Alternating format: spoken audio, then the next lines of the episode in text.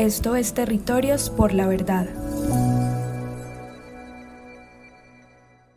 Dime la verdad, solo la verdad. No hay reparación ni justicia si no es con verdad.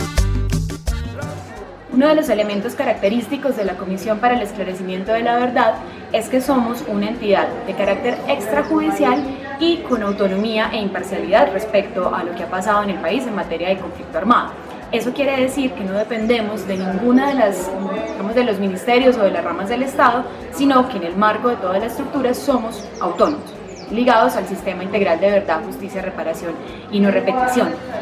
Esa característica de la autonomía y de la imparcialidad nos permite, además de tener ciertas eh, garantías con temas de seguridad, nos permite adicionalmente tener acceso a información que en otro momento otras entidades del Estado u otras organizaciones de la sociedad civil no han podido tener.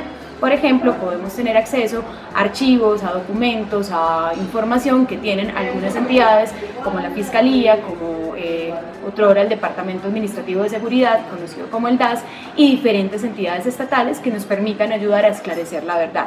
Nosotros como Comisión de la Verdad podemos revisar esos archivos siempre y cuando pues contribuyan con la tarea de esclarecimiento de la verdad.